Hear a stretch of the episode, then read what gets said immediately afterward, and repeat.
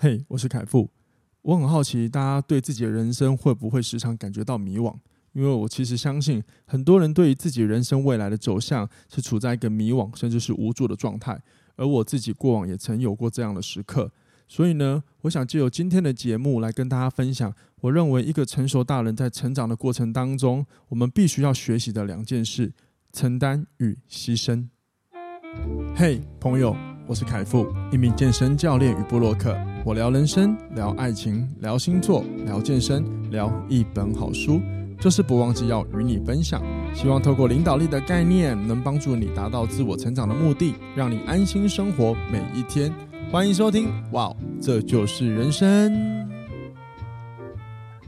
欢迎收听，哇，这就是人生。大家好，我是凯富，欢迎收听今天的节目。来，今天想要跟大家聊一下，就是。我觉得一个人生在成长的过程中，如何成为一个成熟大人，我个人，呃，这几年体悟下来，尤其是这一两年体悟下来，最大的两个课题叫做承担与牺牲。那为什么想要特别聊这两个话题呢？有一个原因是这样了，因为我的听众，呃，我之前都常分享嘛，最大宗的听众比例是呃二十八到三十四岁的女性朋友。那其实我对于女力女性朋友的这些关心，或者是他们的议题。其实我算是呃蛮蛮蛮会蛮在意的，倒也不是说什么好色，也不是，只是说，因为我本来生长的环境家庭就是女生都蛮强的，那我所以，我以前就会觉得女生没有什么好处在不公平的状态。可是随着我长大，然后慢慢去外面工作，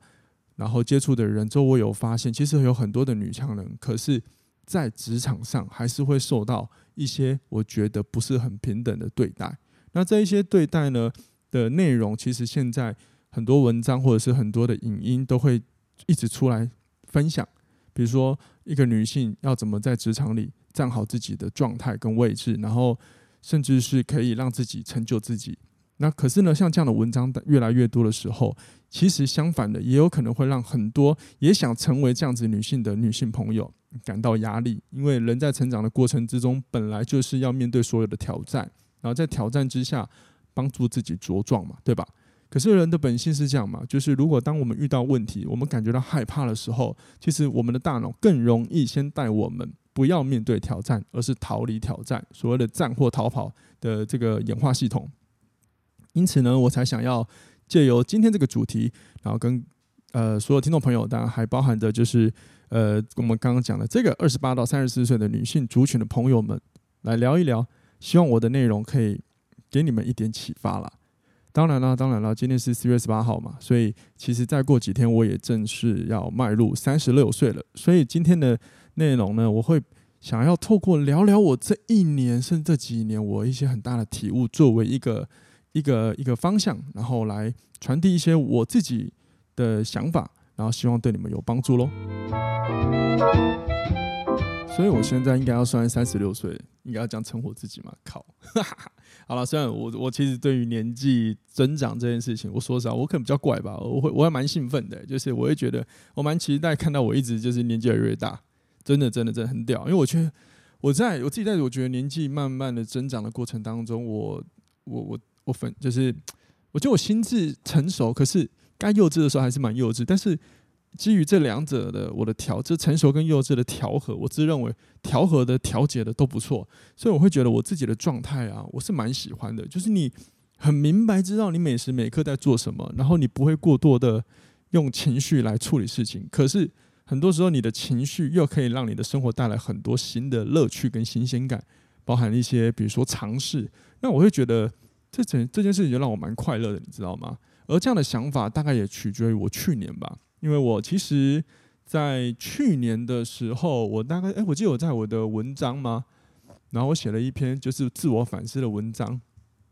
哎，很好笑，我忘记那一篇的标题是什么，好，反正我就是用好像天秤座这个为开头吧。Anyway，我就是想做我自己的反思，然后那个时候的我，我意识到。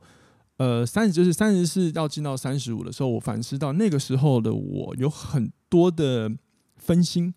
我很多的分心来自于就是我太容易去关注在其他的事情上面，我反而比较难以关注在我自己身上。可是很有趣的就是，我常常要鼓励大家要专注自己嘛。那那时候为什么会分心呢？其实不是说我呃都不管我自己，而是我太在意我自己，所以才容易分心。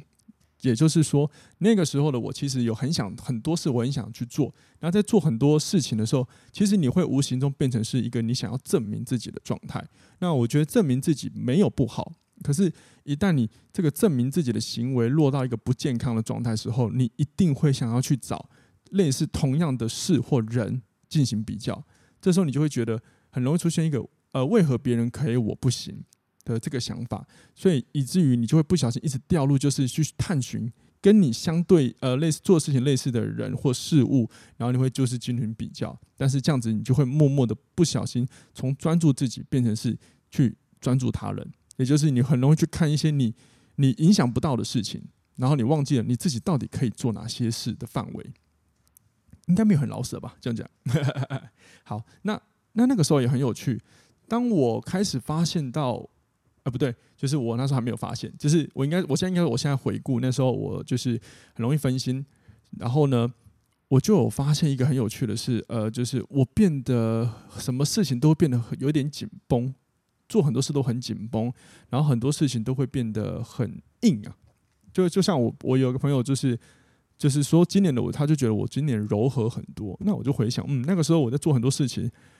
可能会让人显现的比较锐利一点哦，这也是一个蛮蛮有趣的反思，你知道吗？而且那个时候我就有发现的，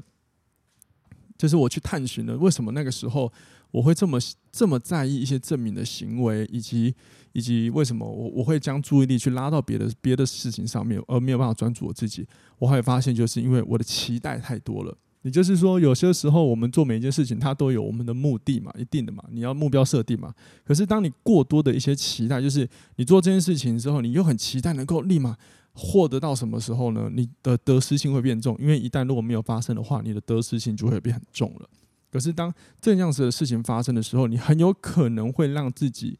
慢慢的陷入到一个你不敢轻易尝试的一个状态。因为当人如果越害怕、越没自信的时候，你可能反而会开始变得蹑手蹑脚、绑手绑脚。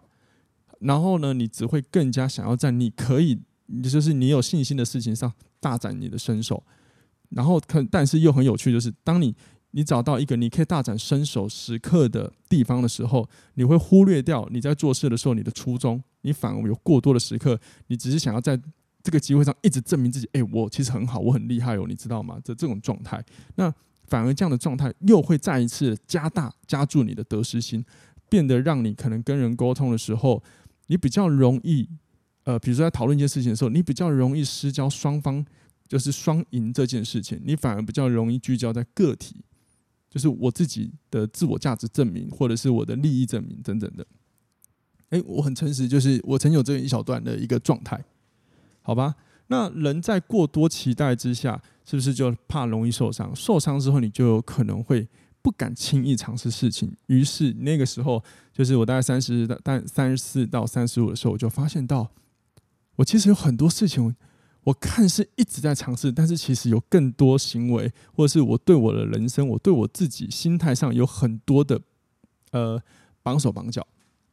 我其实有更多时刻，我是害怕尝试的，无论是。职场上的事情，还有爱情，全部都一样。我变得很很小心翼翼，你知道吗？尤其是我这种有艺术家性格的，哇靠，那个那个内在吼，一旦打结的时候，哇靠，那个艺术家有时候超难沟通的。在此接节目，先来谢谢一下，就是这两年跟我相处不离不弃的朋友。所以，所以，是因为朋友你们。其实，如果是你们是透过 Podcast 节目认识我的时候，其实我已经那个时候的我，其实是已经呃过了我刚刚上述讲的那一个那个状态，真的是那个那个时期的状态。但那个时候，其实如果你要我用白话来说的话，就是我不愿意去承担问题啊。但所谓的承不愿意承担问题，就是我不愿意去承担，有的时候我真的就是做的可能没有别人好，或者是。当我有一个很好的角色、一个职职位头衔的时候，我没有勇气去承担。嗯，就是也是同样也有人可以，就是做的跟我一样好，甚至很有影响力。但是我没有勇气承担。呃，我所扛下的角色可能目前影响力还不够，因为我说实话，我做了 podcast 做了文字创作，其实我是希望这些这些内容能够启发到更多人嘛，对啊，因为我的本意是如此嘛。但是如果说你今天给你个头衔，然后你没有勇气去承担承担这个头衔应该要负起的责任，甚至是你会害怕，如果万一没有做到怎么办？就好比说，你假设你是有人要叫你去接你们公司的主管，那你可能会害怕。比如说，哦，不要，不要，我不行，我不行。其实你很有能力，但是你会啊，我不行，我不行的时候，其实是因为你很有可能正在关注。那如果我接了，我做不好怎么办？我承担不了这个职责，没有达到这个职责应该创造的一些效益，那其实就是一个承担嘛。可是呢，真的是这样吗？我有时候觉得，现在我会觉得，多承担一些，接受这些失败的状态，其实好像。有的时候，反而后面会给你更多的经验与价值，诶，真的是蛮有趣的。如果说你刚好此时此刻你有在，嗯，就是正面临到，比如说有一些职场的选择，那你其实你的能力都 OK，你只是发现你只是害怕，如果失败怎么办的话，那我真的是就是鼓励你，先多看你的能力是什么，对，真的是多看你的优点，你的能力是什么，接着你就是承担吧。去接吧，因为有时候人生你必须要往前一步嘛。你看，如果说你现在不愿意去接受挑战，不愿意去承担责任，甚至承担可能的胜败，呃，比如说可能的失败了，对不对？诶，对啊，而且说不定你会成功嘛，对不对？但如果说你不太敢去承担，如果失败怎么办的话，你有可能会停在现在这个原地。它没有不好，可是呢，他却有，可是你可能却。有可能继续活在一个你可能会觉得每天抱怨的生活。我讲的抱怨包含着，啊，难道我的生活就只能这样，或者是我能力就只能这样吗？为什么我没有办法像人别人一样再多一点突破，对吧？所以此刻又有一个观念出来了，就是我们成熟大人要学的就是牺牲。因为无论每一个选择你做了哪一种，它都会有好的，但是也会有你可能要牺牲的。就好比刚刚的例子来说，如果假设你你做了一个嗯。选择接了一个主管，然后你，那你不管那个，你都不要去管什么，我会不会失败？假如你有勇气，我去承担。如果当了这个主管，我做不好，可能面对的责任的时候，那接着你可能会牺牲的，就是包含第一个，你原本你已经过得很舒很舒爽的生活。就举个例好了，假设你每一天都是五点就下班，可是像扛了主管，你带了团队，你有更多公事要做。因为当主管的第一个要点，就是要先明明白白了解，你不再是一个人，你是。一个团队嘛，你要顾的不是只要把自己顾好嘛，所以你假设你拉大了你的上班时长，那这个时候也就是一种牺牲啊，或者是你要用取舍也可以，对啊，好吗？好，那回到我刚刚讲的，就是后来反正我就是那个大概三十四到三十五岁的时候，其实我就觉得呃哇，好多绑手绑脚哦，我觉得我甚至连那个就是有机会呃约会对象我也会很紧张，就是有点绑手绑脚的，然后呢，我就发现这样子不行。我我我玩我没有办法，这样的生活不是我要的，包含我的心态也不是舒服的。那我这一个人呢，是所有事情都会先从心态面开始做修正的人。如果你有长期追踪我的 podcast 节呃节目的话，你就知道我很在意心态先导向为一个好的状态，我自己可以接受的状态很重要。所以我就在三十五岁的时候告诉我自己，嗯，我要有勇气的去尝试很多事情，我要重新。只是展现原本那一个就是很敢尝试事情的我，那是我真实的样貌嘛，对不对？然后呢，我就在三十五岁的时候，哇靠，闪电般的，你看，就谈恋爱跟结婚了，而且一切都是好的哦。说老实话，一切都好了哦。那那个时候，其实说老实话，就是承担啊，就是承担。接下来，如果我这个选择不好，哈，没关系，不好我接受嘛，就是这样。或者是我们在做解决问题的，就想什么办法可以解决就好了嘛，对啊。然后那个时候呢，我也重启了 Podcast。嗯，因为我之前以前有录过一档短暂的一档一呃一小季的节目，就是试水温。然后做完之后，我就过了大概有停了一年吧。停了一年之后，我就想，嗯，这个节目的调性应该怎么做怎么做。坏我就决定也在三十五岁的时候把这个 podcast 重启起来。然后做起来之后，我的目的很简单，就是一样换一个方法，然后持续的去去分享我想要讲的事情，然后我想要。分享的一些观点，希望能够影响某一部分的人。因为我的我我抱持的想法是这样啦，这个世界上一定有很多，这个世界上有很多，它不是一定，它就是绝对有很多人都在做一些呃一些观点分享，去试着帮助人的事情嘛。那假设今天有 A、B、C 三 A、B、C 三个三个人在分享，那他可能会分别吸收到的群体群众就是可能 A、B 跟 C，因为我们要了解，不会每一个人都喜欢我们，或者是也不会有人完完全全可以接受我们的调性，每一个人的调性嘛。那我我的录音是不是就可以呃帮助到就是不喜欢 A B C 的人？那他可能就可以在我这边诶获得一些受益。那我就觉得不错，所以我就决定了，好，再来重启开始录 Podcast 是这样子的。然后录录录到现在也快要一年，因为我目我的目标是一年嘛，所以。以目前的状状态来说，都有固定的听众，这个是我非常感谢这些固定的听众。真的，每一集的原则上，目前为止就是每一集的收听率都是蛮稳定的。谢谢各位，谢谢各位。好，在此借节目来谢谢你们，然后让我的感性面，用我的感性那一面来亲自谢谢你们的支持。我相信你们都是默默在收听的那一群，然后也默默的可能因为我，然后在你的生活中有一些启发。但是呢，不要再默默了，偶尔请你留个言吧。然后帮我分担，呃，不是分享我的节目给更多人吧。某一方面，我也希望增加更新的收听率。哈哈。好了，谢谢你们了，好吗？好了，然后呢，今年我也有一个就是新的承担，就是就是我去承担一个我对我自己的理解，就是呢，嗯，我我很诚实，我对我现在的本业感到倦怠。那我我不知道别人觉得这件事情怎么想，但是我对我来说要呃要承认，然后承担下来。我承认这件事情之后，对我来说其实是有一点点的难的，因为我的本业是健身教练工作，而且我做了十几年。其实我一直以来就是在这个这个工作上服务很久，可是现在要我去就是承认这件事情的话，我其实会跟。会有一点矛盾啊，因为，呃，如果承认了你真的倦怠的话，某一方面你可能就会觉得你想要换一个地方经营，但是对我来说，我又有很多呃客户需要我照顾，嗯，所以我就花了一点时间要去思考，我到底倦怠的事情是什么，或者是我是真的不想要教别人吗？教课这件事情吗？好，那那其实这些事情呢、各位。它就是一种承担了，因为当你要深度去思考你的问题的时候，其实它是有压力的。可是呢，你如果愿意持续待在这个压力下去思考，那你就会慢慢找到你的答案。可是这个时候，如果你选择啊，我不要想了，好烦哦，那你可能就是一种逃避，它就不是一种承担了，好吗？好，那我这样思索下来之后，我也跟我老婆常常讨论，那这是我的想法。那我老婆就是送了我一句话，她说，我觉得蛮经典的，她说。我老公就是有一身的能力，但是却不想要好 好，却不想要在健身产业发展。我觉得这个真是很了解我，对啊。那我后来就是寻思下来，我发现其实我厌倦的，其实可能就是呃，就是我厌倦的应该是我好像只能被定型在这个角色，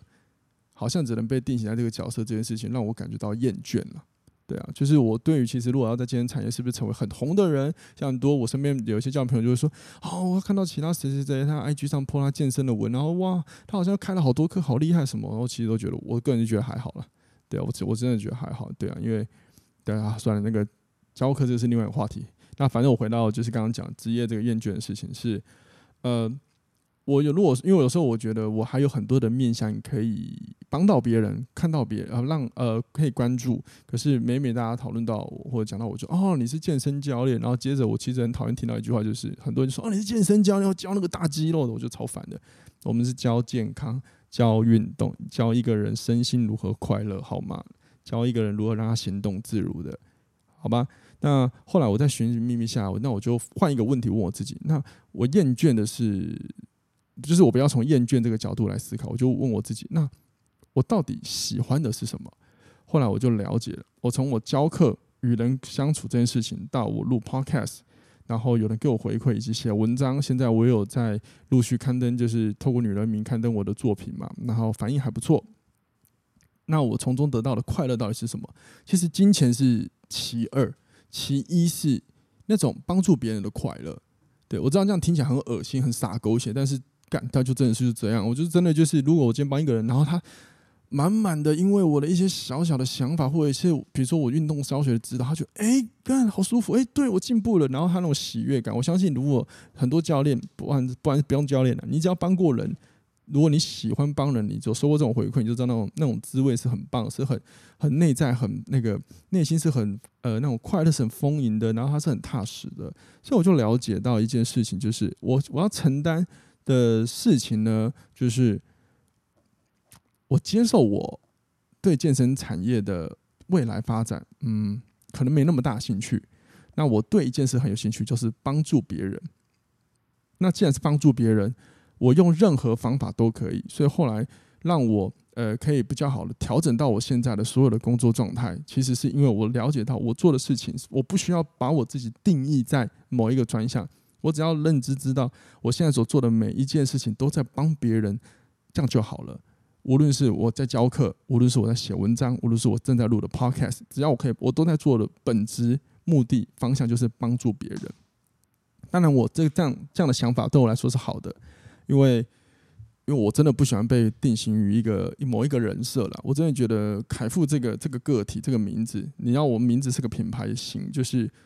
我觉得我能做的很多了。那这个这个楷富就是个载体了。我常我之前有在哪里讲过，甚至我也跟我朋友分享过，我就是一这辈子我就活在这个世界上，就是将很多东西载入到我的身体，然后我贡献出去的，就是这样子。所以。其实我真的有时候是蛮希望大家可以多多看我在做些什么。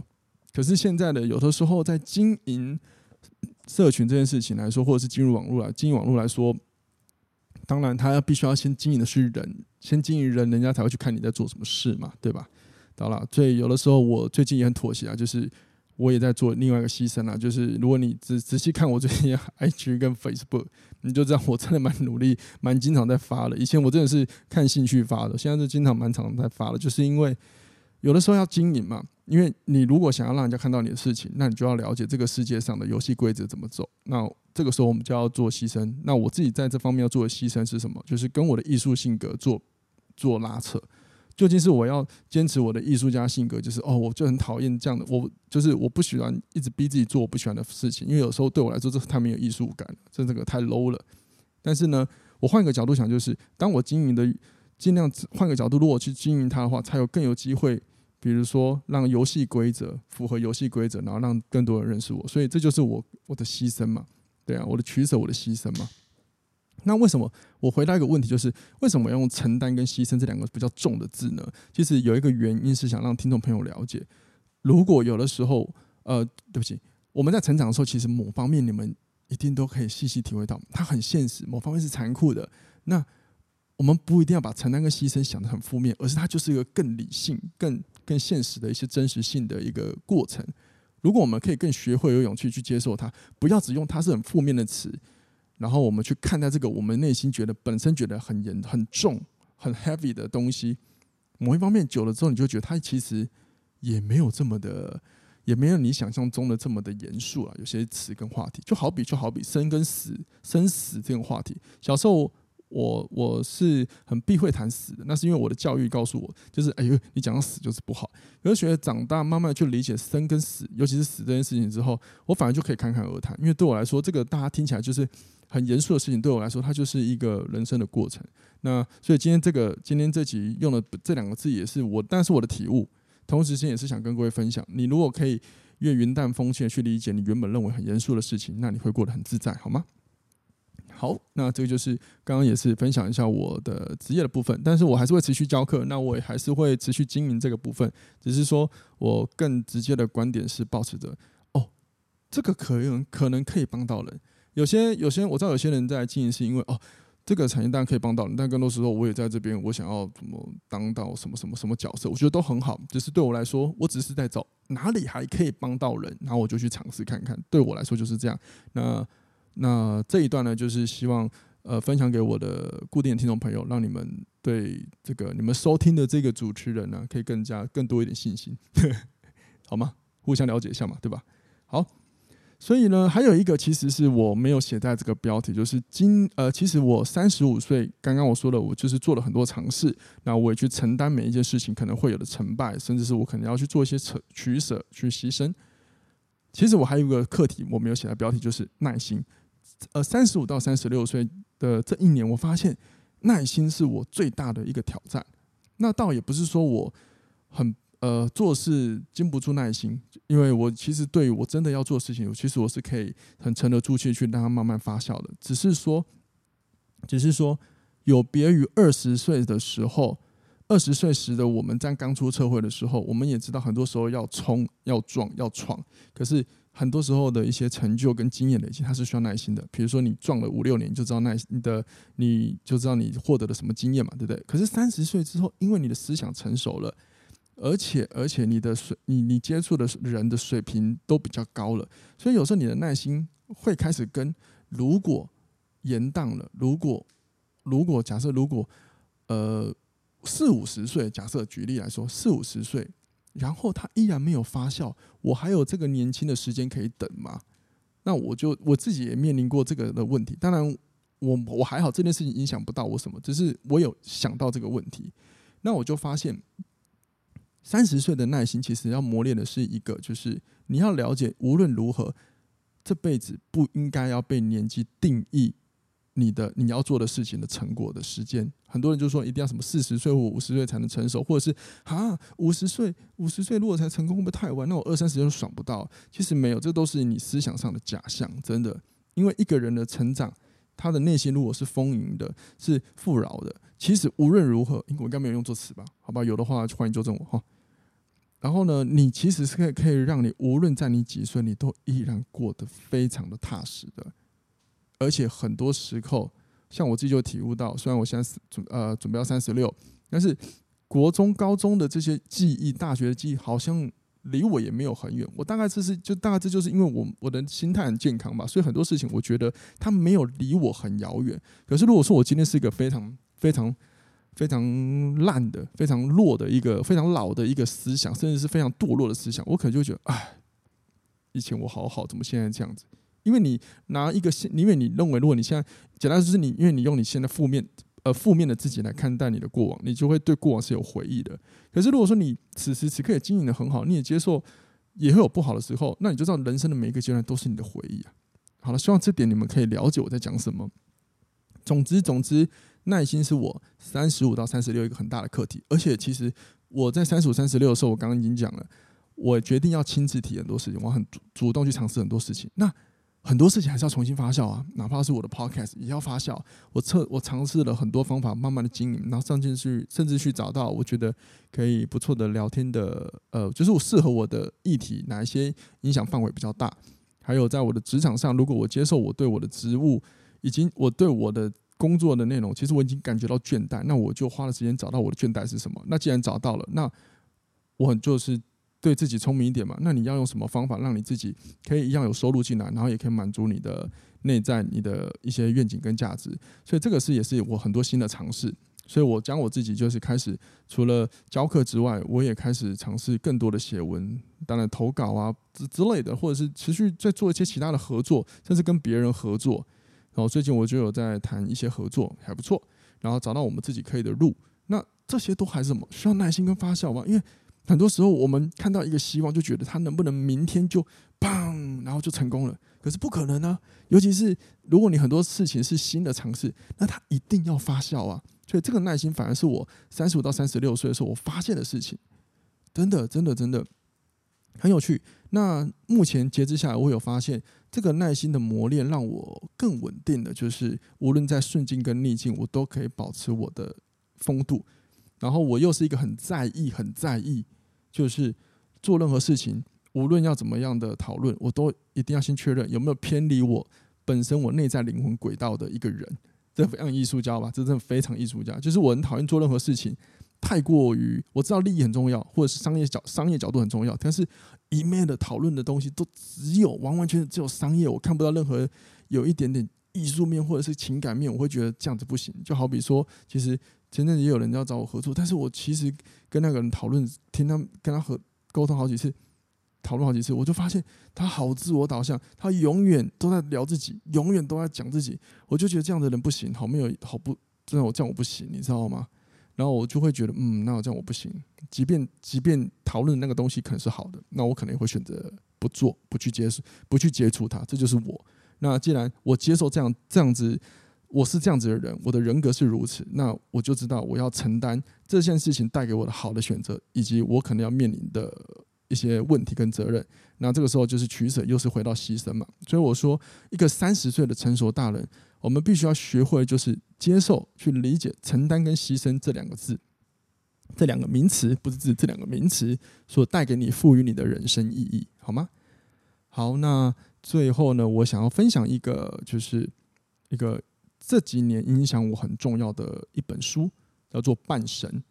三十个人际关系的课题》，来自作者熊仁谦。那这本书呢，其实是真的是影响我蛮大的，因为他写的很多，他说他是以段落内容去写，所以很真的很好读。我之前也还特别录过他的一个 podcast 嘛，读书会。然后这本书影响我很大，是因为我我会认，就是我在这本书里找到我自己本来就发现的观点，然后借由这个书这个作者。因为作者本身是哲学人嘛，所以哇，再怎样都有一个背景可以帮我，可以有一个印证了。而我的想法其实是也有人是这么想的，那我很开心。那我就找到了很多怎么样的跟人际关系的互动，以及在职场上的沟通，以及我们怎么面对我们的人生去做一些选择跟理解。那我觉得这两年来，蛮多人跟我讨论的问题，其实第一个也有，其中有一个就是情绪绑架嘛，所以我才会在之前 Podcast 录很多这样的节目。那这本书我真的推荐大家，真的推荐大家去看。所以如果你有兴趣的话，真的邀请你听完这集之后呢，你到下方或者是到我的 IG 或 Facebook，我都会贴上这个购买链接，各位可以直接点进去去点进去我的链接去购买，好吗？这本书值得你收藏，我要再跟各位分享一次，真的很值得你收藏，好吗？好，那我想一下还有没有什么可以补充的？嗯嗯嗯，好像也没有诶、感情的部分目前也还行。好吧，那最后就还是再次谢谢各位好了，感谢所有的听众呢，这个短短还目前还没有到一年的时间的支持，因为我一一个礼拜就两集，这样陆陆续续录了，呃，我已经七十几集了，这集是多少集啊？呃，哦，这集七十五哎，好，希望呢这个节目不要停了，我会努力先录下去，好吧？所以如果你喜欢这你喜欢这个这这节目的话，这真的用行动来。当做对我的一个鼓励，好吗？比如说行动，就是比如说给我一些五颗星的评论啊，或者是留言跟我互动，因为我蛮喜欢想要回答 Q&A 的。但是你知道，我们这种小咖的 Podcast 真的是很难回到，就是像人家有些听别人 Podcast 就是什么后半段都有些 Q&A，我觉得哇，他们好多问题哦。那我有时候想，嗯，如果有一天，如果我的听众也能有这样的的互动，我会更开心，因为我更倾向于直接回答你们的题目，这样我觉得要帮助一个人。我觉得他会更直觉一点，更直接性一些，好吗？以及就是分享给身边的人听喽，好吗？好啦，那就这样子，好了，我们就下一次听喽，谢谢你们，拜拜。